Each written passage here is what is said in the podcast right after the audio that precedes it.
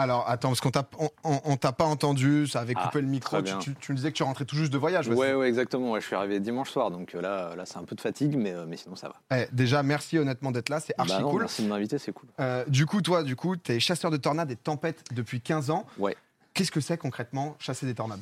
Euh, bah, chasser les tornades, déjà, c'est d'abord chasser l'orage, en fait, parce que les tornades, elles se forment sous des orages super violents qu'on a principalement aux États-Unis. Donc, euh, on se rend euh, régulièrement aux États-Unis. Euh, la saison, c'est ça, c'est le mois de mai à peu près, c'est le pic de la saison des tornades aux États-Unis.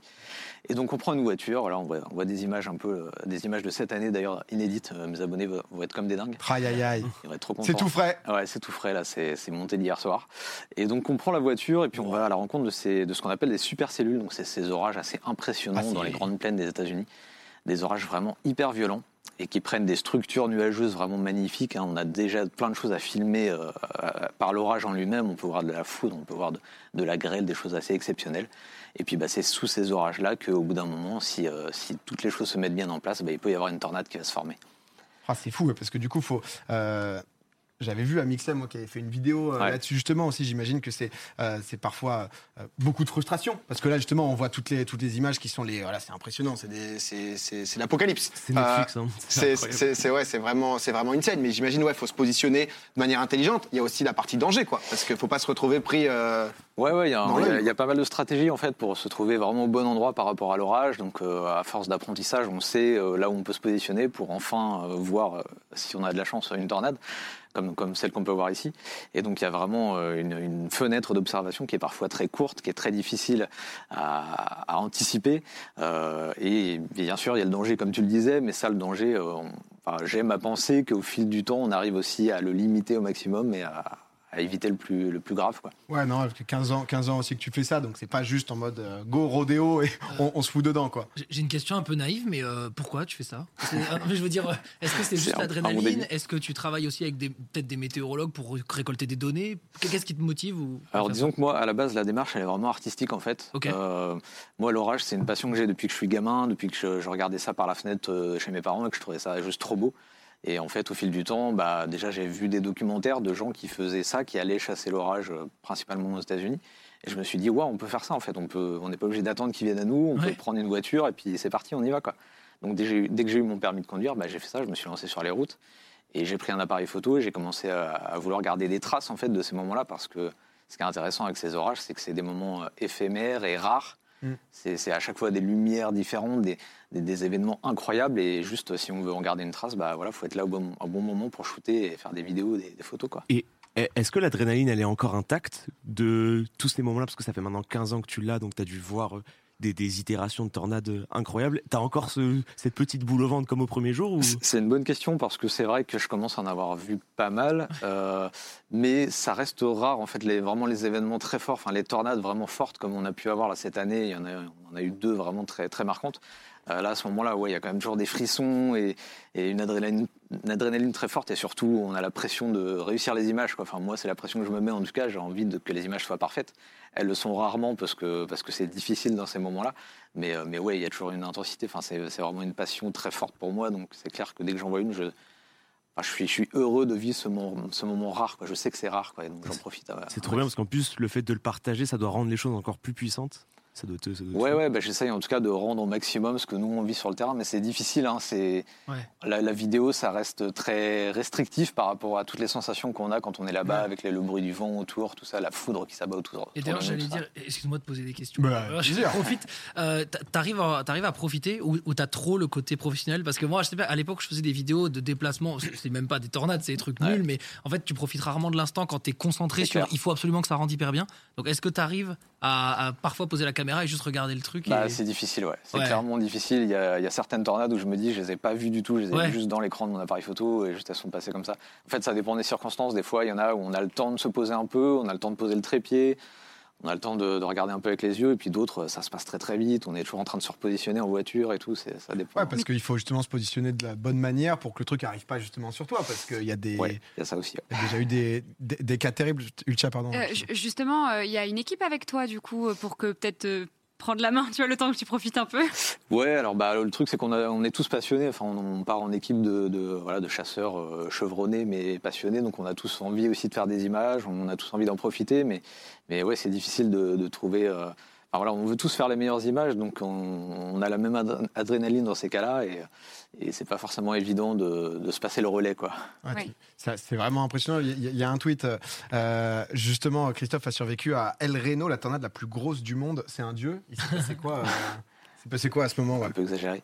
Euh, ouais, alors la tornade d'El Reno, c'était en 2013, le 31 mai 2013, et c'est vrai que c'était assez particulier puisque c'était la, c'est la tornade qui, à ce jour, euh, reste la plus large euh, jamais observée dans l'histoire. Euh, donc elle faisait à peu près 4 km de diamètre. Quoi ça, pour Ah une, ouais. pour Ah une ouais. tornade, c'est vraiment énorme. Parce qu'effectivement, la plupart des tornades C'est ce sont qu'on voit là, ouais, quelques c'est ça dizaines. Voilà, ça, c'est les images de la tornade d'El Reno. Ah ouais.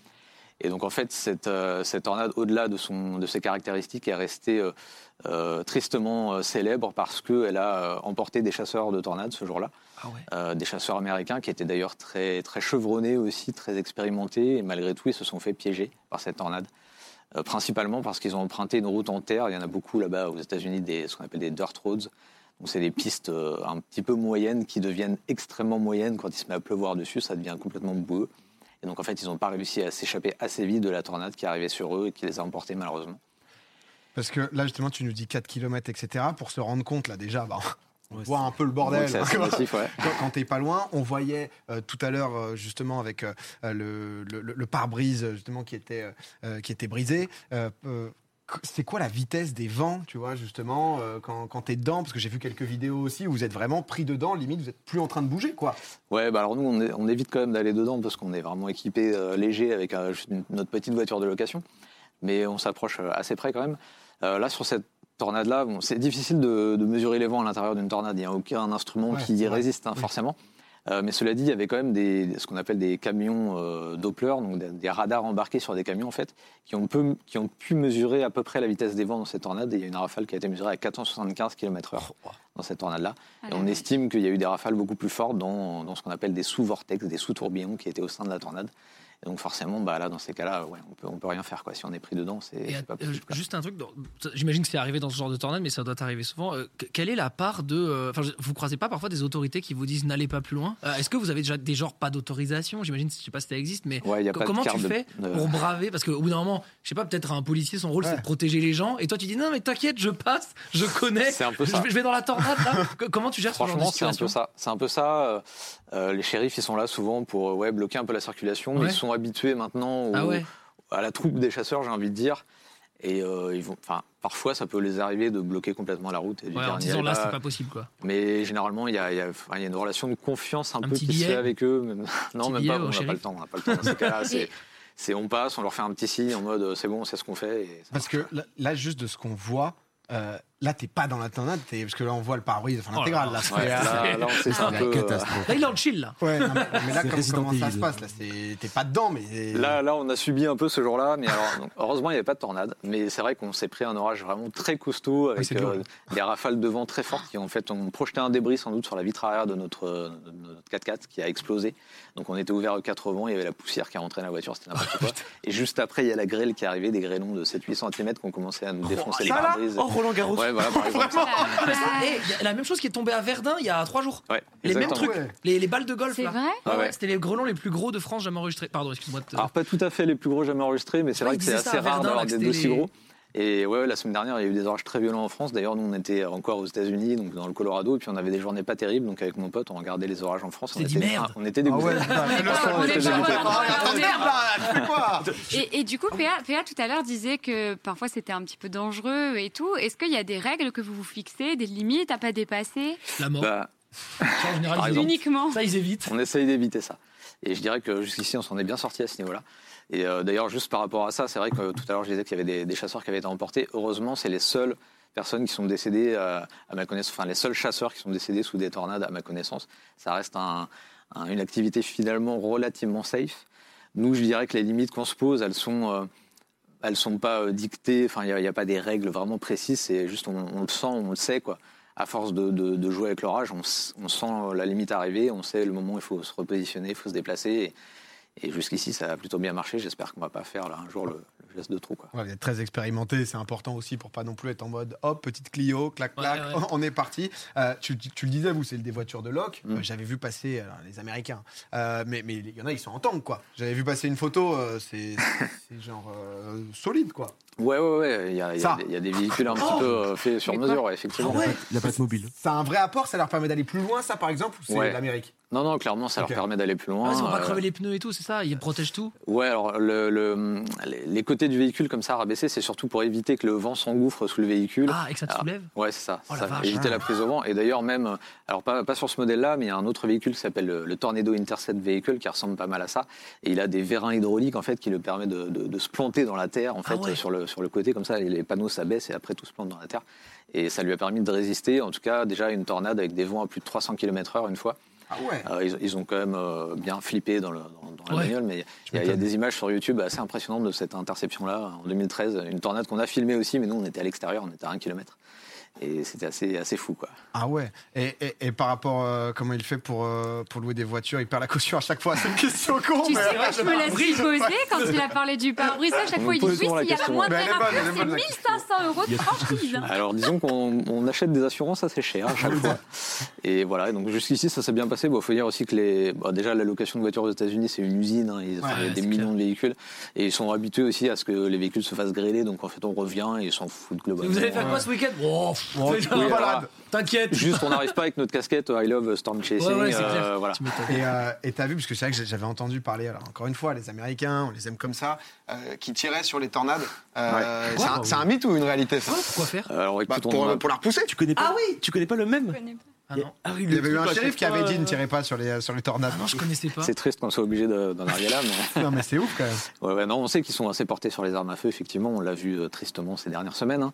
Mais euh, non, non, on n'a pas croisé, heureusement, des, des- des mecs qui allaient à, à ce point-là.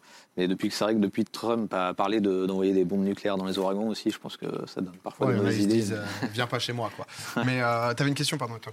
Euh, comment elle se fait l'expérience du terrain? Parce que tu, tu dis que c'est une de tes passions depuis Ouais. 15 ans et tu as eu, t'as eu l'occasion en 2013 d'avoir l'une des plus grosses tornades du monde. Mais comment on peut avoir de la progression dans l'expérience? C'est-à-dire à quel moment tu te dis Parce que moi dans ma tête c'est tellement extrême Mm. que je me dis que ta première tornade ça reste quand même hyper dur à gérer, c'est dangereux, il faut avoir la notion. Co- comment tu as pu avoir cette expérience aussi vite? Bah, en fait, tout simplement, j'ai commencé à chasser en France. Euh, D'ailleurs, je continue à chasser en France aussi. Avant de chasser les tornades aux États-Unis, euh, c'est la chasse à l'orage en France. Euh, euh, voilà, c'est. Il y a moins de tornades en France, il y en a. Euh, J'en ai déjà observé en France aussi.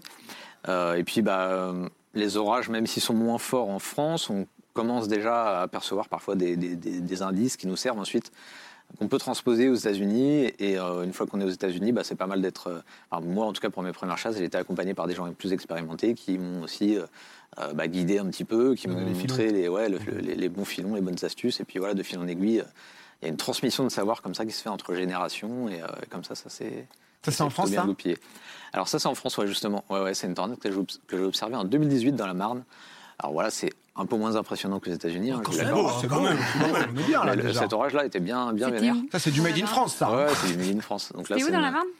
Euh, C'était exactement, je, je me souviens pas du. Si, Bussy-Saint-Repos, je crois, le, le nom du petit, euh, petit village. Fort à GeoGuessr. Directement. Ouais, mais c'est vrai, ouais, vraiment. euh, Bah force, oui, du coup. force de parcourir les routes de France, ouais, je commence à bien connaître. Et même les États-Unis, tu- les grandes plaines. Tu arrives à en, en vivre, j'imagine, avec ta chaîne YouTube? Enfin, je, je sais pas. C'est encore un peu juste pour l'instant. Ouais, mais j'allais dire ouais. co- comment tu fais? Alors, déjà, est-ce que c'est ton activité principale? Et comment comment ça se passe? Bah, en fait, là, depuis euh, cette année, je suis soutenu par le CNC pour la chaîne YouTube. Ah ouais, ok. Donc là, effectivement, là, je me lance à fond euh, sur la chaîne YouTube. Je peux y passer tout mon temps, donc ça, c'est vraiment super. Mais avant, tu avais un travail à côté. Bah, sinon, moi, je travaille dans l'audiovisuel à la base, donc ça m'aide aussi à- sur la partie image, vidéo, tout ça. Et voilà, j'ai j'ai travaillé un peu dans le documentaire télé. euh, j'ai fait des documentaires sur les tornades justement pour, pour, pour des chaînes télé. Et euh, voilà, maintenant, j'espère vraiment pouvoir me consacrer à fond là-dessus euh, sur, sur YouTube. Et, Et, et voilà. et je disais un truc tout à l'heure. euh, ça, peut pas intéresser des gens que tu récoltes des données Ouais, les des tornades. ou quoi, ce que je me Ouais, disais. je sais pas si tu peux vendre ce, ce service-là, mais ça peut Bah, pas être intéressant. C'est vrai que nos images, elles ont déjà servi en fait pour des études euh, scientifiques, parce qu'il est vrai que c'est très difficile de placer des instruments de mesure sur la trajectoire des Ah tornades, même s'il y a des scientifiques qui essayent, notamment celui qui malheureusement s'est fait emporter. Euh, voilà, lui, c'était son travail, c'était de placer des, des grosses sondes comme ça sur la trajectoire des tornades.